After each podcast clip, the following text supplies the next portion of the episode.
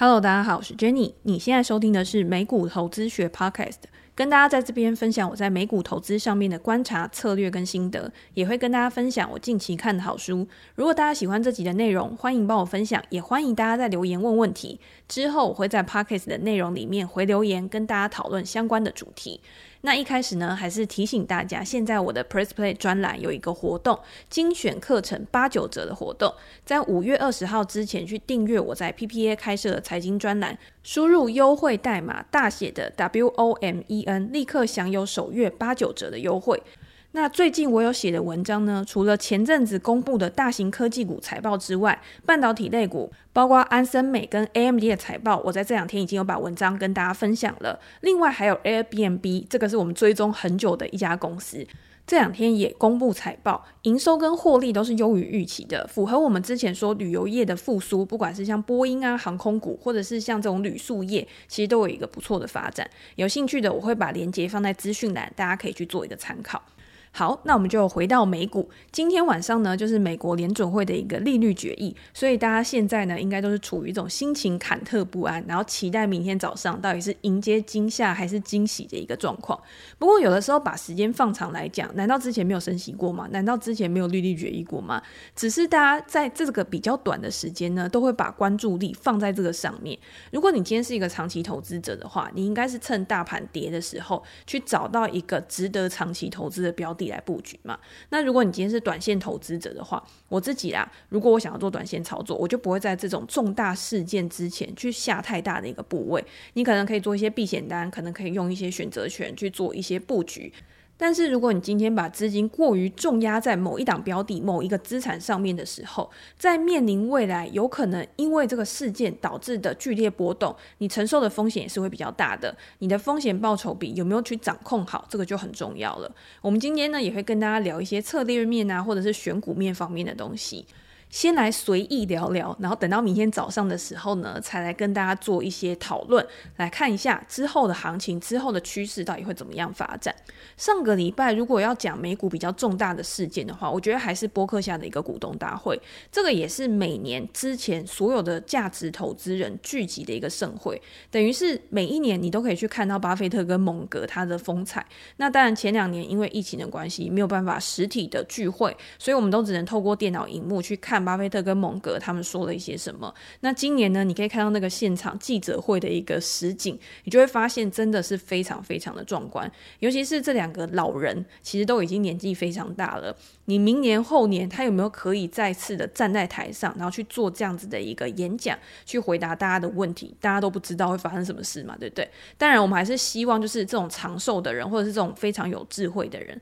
他们可以把他们毕生的智慧，一直不断持续的灌输在我们这些后辈投资人身上。我会觉得可以从这些很厉害的人身上去持续学习，是一件很幸福的事情，也可以让你少踩了很多的坑。以前常常都听到有人讲说，嗯、或者是书上常常会写嘛，思考能力是可以像肌肉一样去做一个训练的。我不知道大家认不认同这件事情，但是呢，我自己在这么多年就是学习投资或者是做很多的事情，工作上面的一些经验累积上面，我是蛮认同这样子的一个说法的。但是我觉得人有的时候就是没有办法去逆天。所谓的逆天呢，就是你在青壮年的时候啊，你想要去突破自己的体能极限，或者是你想要去突破一些心理上面的障碍。我觉得这个相对来说是非常简单的，你可能稍微跟一下，你可能就跟过去了。那跟过去就是你的。但是呢，如果你今天年纪到了一个转折点的时候，譬如说你在填问卷的时候，你发现你打格的那个勾勾啊，要往后勾一格的时候，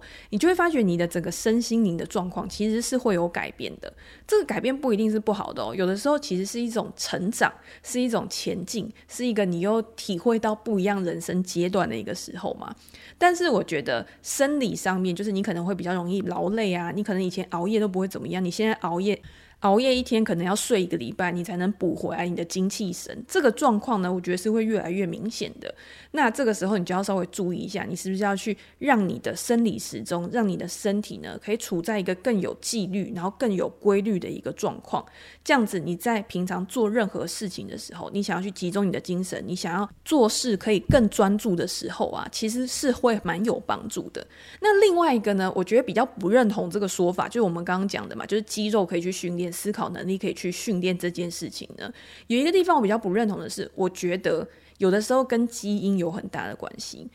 我在我的内心深处某一个点，某一个小小的地方呢，我会觉得说，今天我们不管是不是会生病啊，或者是你会发生什么事情啊，其实是被基因决定的。搞不好在某一个时间点，在某一个天时地利人和的时候，然后它就刚好被诱发，就好像催化剂一样，很像是那种未爆弹，就是突然你今天你去启动那个未爆弹的时候，你就会突然发生一个很剧烈的改变，不管是身心灵。任何一个状况都有可能，所以你会到了一定年龄之后呢，你也会发现很多的事情，你会觉得人生是非常无常的一件事情，要怎么样去学习面对跟接纳。跟你本来预先想的结果完全不一样的事情，你要怎么样去面对这种突发的状况？当你的经验越多，你累积越多之后，面对这种不顺利的事情，你就会觉得越轻松，越怡然自得。这个也是人家说，诶，为什么什么六十而耳顺啊，七十而怎样怎样之类的？这个呢，其实是有一个逻辑道理的。反正我的重点就是，其实我们在面对任何事情的时候，你不要觉得诶很钻牛角尖，你觉得为什么这种事情会发生在我身上？为什么会怎样怎样？你很执着在发生的原因。其实我们要更把我们的注意力放在我要怎么样去解决这个状况，把原本的困境，可能你把它稍微转念一想，就会变成一种转机，给自己一个机会去尝试不一样的道路、不一样的解决方式，就可以获得意料之外的结果，提供给大家参考。我也不知道我为什么会突然讲到这个，就看到两位老人在台上讲话的时候，其实你是会有很多感触的。你会觉得为什么他们可以那么像天选之人，然后就是可以这么年长，然后可以站在台上，然后脑袋这么清楚去回答大家抛出来的问题，然后很有逻辑的，然后去做一个分析，然后提供给你一个架构。我觉得这个真的是非常非常少数人，也之所以为什么他们可以成为令人敬仰的投资大师的一个原因。好，反正讲太远了，我们就回到近期的一个美股市场。我们刚刚不是在讲巴菲特嘛，在讲蒙格，今年以来波克夏的表现真的就是非常的不错嘛，它的股价也是打败大盘的一个报酬率。大家反观就是 ARK 基金的 Cathy Wood，它的旗舰型基金呢，在近期反而是一直持续去下探它的一个波段低点，尤其是上个礼拜 ARK 它之前持续去低档加码的公司 Teladoc，它其实每一档公司都很喜欢一直低档加码、低档加码、低档加码，好像他永远都不 care 那个底到底在哪里的感觉。可是他去加码了 Teladoc 之后呢，他财报出来就直接整个大爆炸。特斯拉在这一季的财报之后，它的股价是崩跌了三十几个 percent 嘛。第一个是它的亏损其实是高于市场预期，而且是高非常多。那在现在这个总体经济在这个产业环境下面呢，他要去下调了他下一季的营收指引。有的时候你不用去看那个数字，你只要看它有没有击败预期，跟它下一季的营收指引，你大概就可以知道一个方向。大概可以知道一个股价的一个趋势，它有没有反转，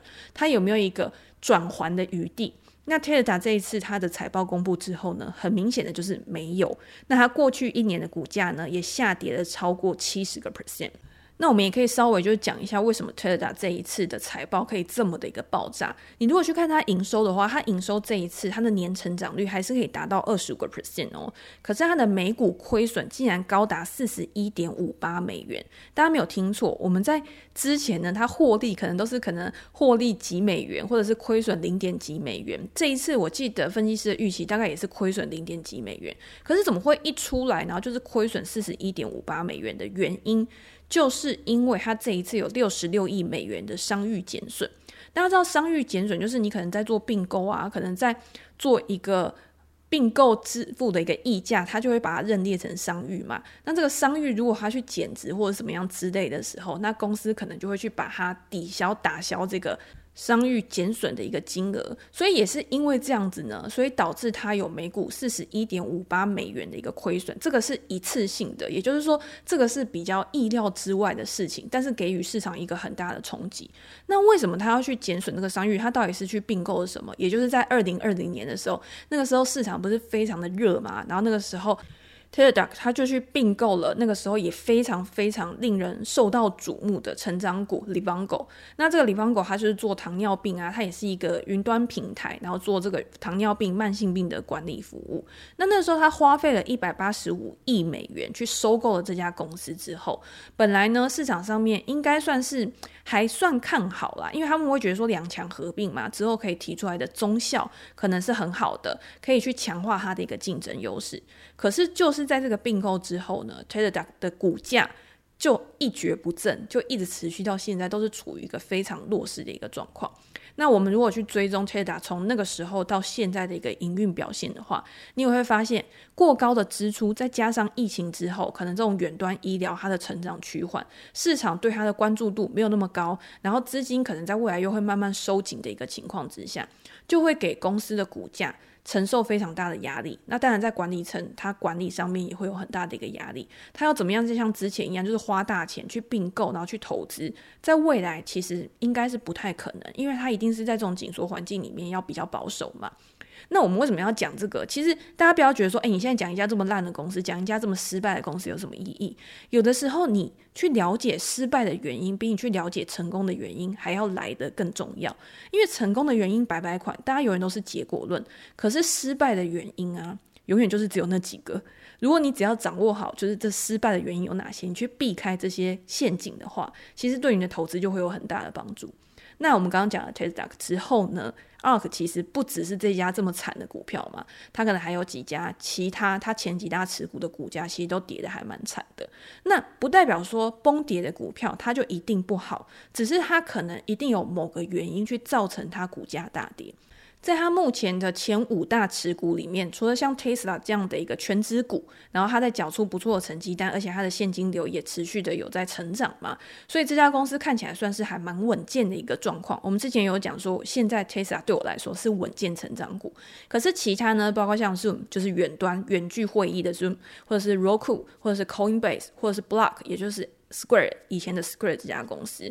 这几家公司目前呢，股价都处于一个比较惨的一个状况，也就是在低档，在那边一直震荡，还没有一个很明显的反转迹象。加起来的占比，就是这些持股的权重，占 ARK 基金大概百分之三十五左右。所以你就知道，其实它是一档很，它是一家很集中持股的一家公司。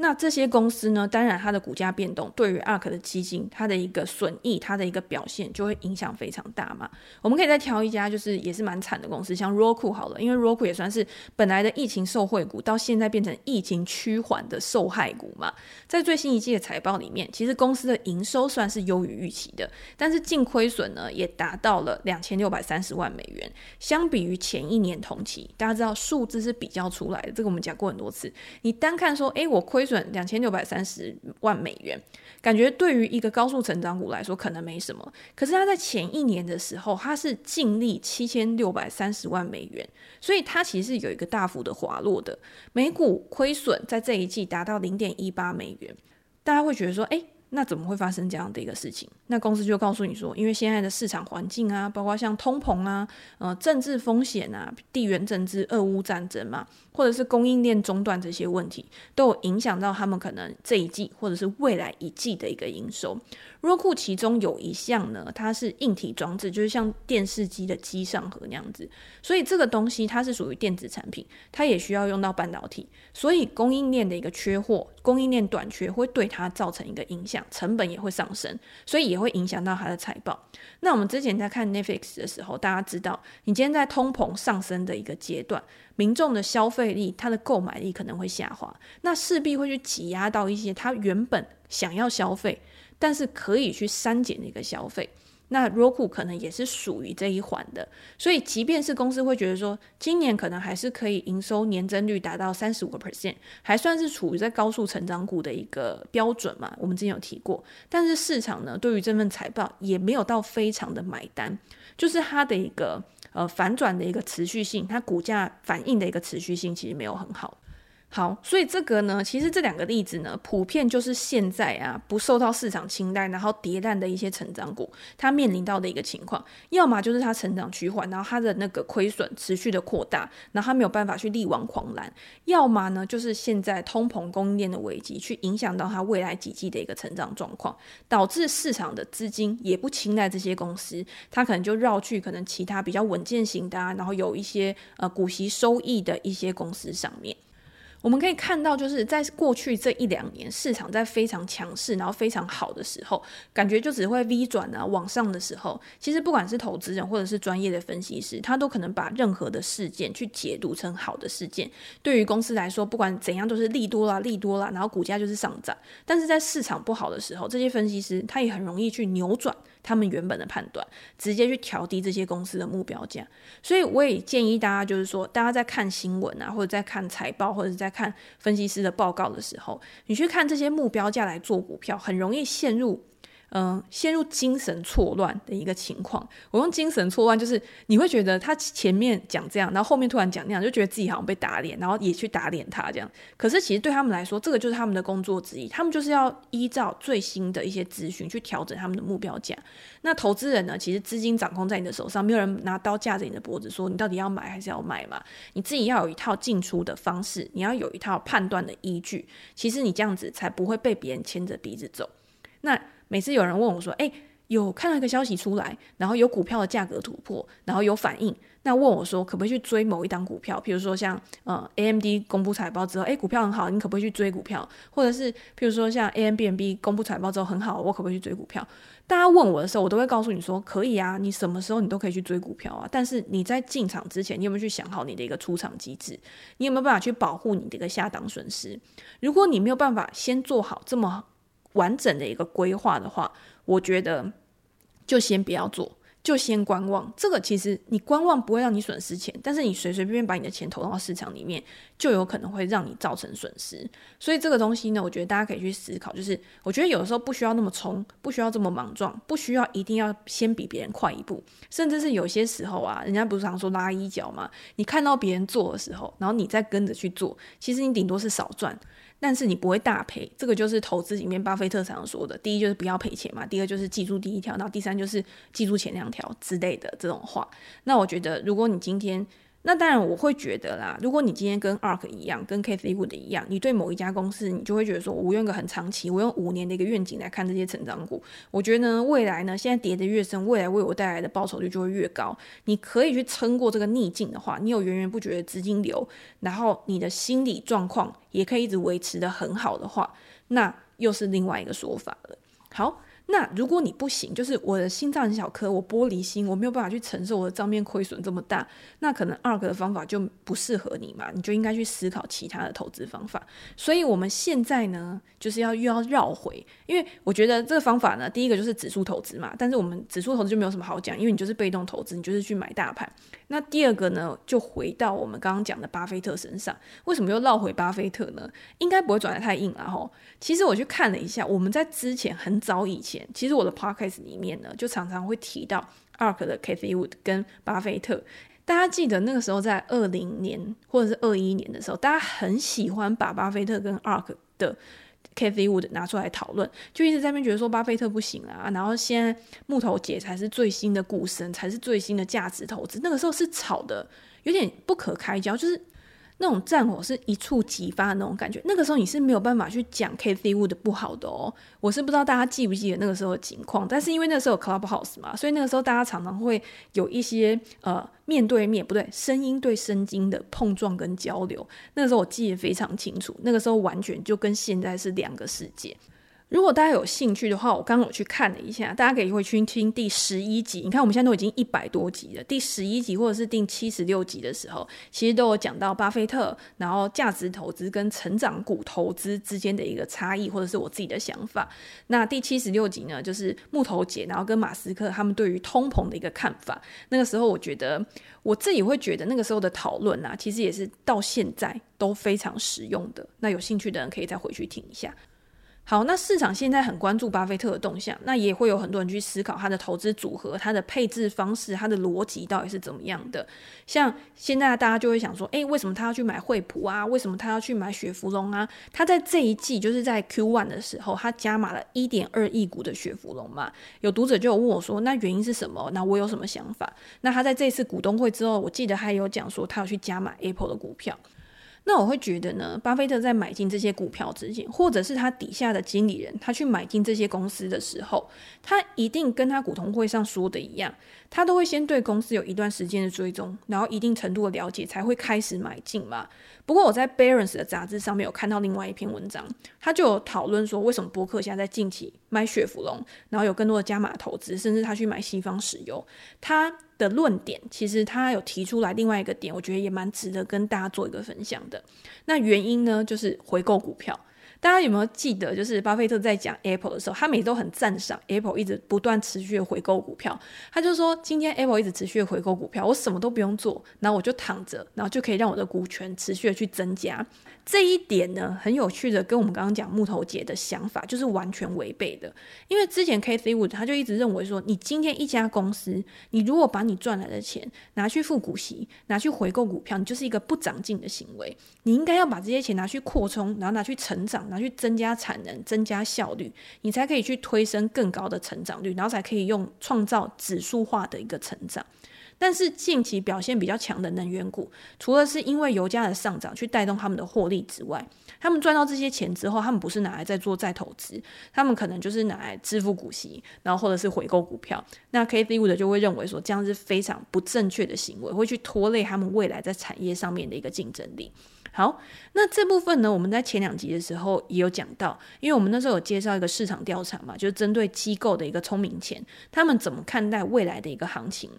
那个时候呢，他们还是蛮看好能源类股的，原因就是因为他们想要这些稳定收益，他们就是觉得说，他们赚了这些钱之后，他们可以把这些现金去分配到他们股东身上。那雪佛龙在之前，如果大家有听我们之前的 podcast 的话，我们之前在讲雪佛龙，然后在讲 XLE 或者在讲 X 的美孚的时候，那个时候殖利率都还有五六个 percent 哦，所以是。还不错，蛮吸引人的一个值利率，比较适合长期持有的。那现在因为股价上涨了嘛，所以现在雪佛龙大概它的值利率就只剩下三点五个 percent 而已。我不知道这个对大家来说算不算吸引人啊？可是现在其实有很多的估值回调之后啊，不一定是能源股，其实有很多的股票，它现在它的值利率也比之前还要高蛮多的，就是它的价格也是回到一个估值比较合理的一个阶段。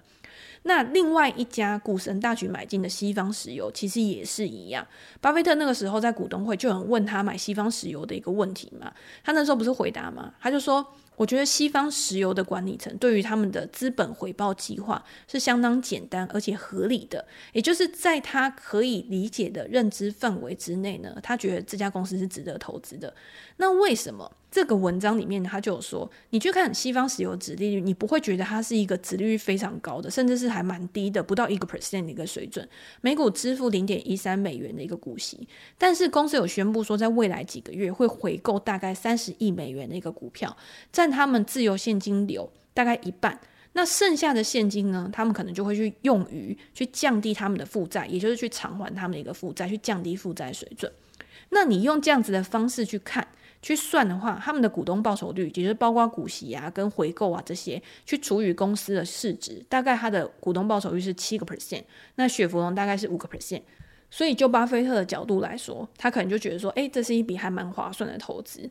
而且我觉得巴菲特，你看他在股东会上，他常常强调一个东西，就是现金的重要性。现金这个东西呀，你如果一直把它放在身上，没有去用的话，对，它是没有办法为你产生出利息，它是没有办法为你去增加产值的。但是当你需要用它去配置你的资本的时候，它就可以发挥它很大的一个价值，也就是说，现金当做短期的停泊港其实是 OK 的。然后你可以在这段时间，然后你去寻觅一个很好的机会，然后去把你的钱投入进去。那去回购股票，对于巴菲特来讲，就觉得说，诶，在现在这个阶段，有可能在未来这种比较不确定性高啊，或者是紧缩的环境之下，他认为这些公司他拥有现金，甚至是像 Apple，Apple 是拥有非常多的现金，那他可以把这些现金呢一部分拿去返还给他们的股东。对于巴菲特这种讲求稳健收益的投资人来说，就会是一个更好的选择。那成长股，因为你不用说。股息了啦，也不用说回购股票。有一些公司确实是有在回购股票，但是他们账上的现金都不够去支撑他们的营运，不够支撑他们的成长的时候，你要他怎么去支付股息给他的股东？至少也要等到他真的有能力获利的时候，才能再谈到支付股息这件事情。所以呢，我觉得在未来升息紧缩的环境之下，相对于宽松的环境之下，过去这种资金潮去推升高成长股价格的动能。一定不可能会这么强劲的。投资人呢，可以借由今天的 podcast，或者是你可以再去 Google 一下相关的一个报道，然后你去参考巴菲特的一个做法，巴菲特的一个投资逻辑、投资原则，更重视公司现金负债的比例。透过这样的方式，你去衡量公司的一个估值，找到一个更适合进场的价格，找到一个更好进场的一个时机点，然后也找到一个更适合长期持有的一个标的。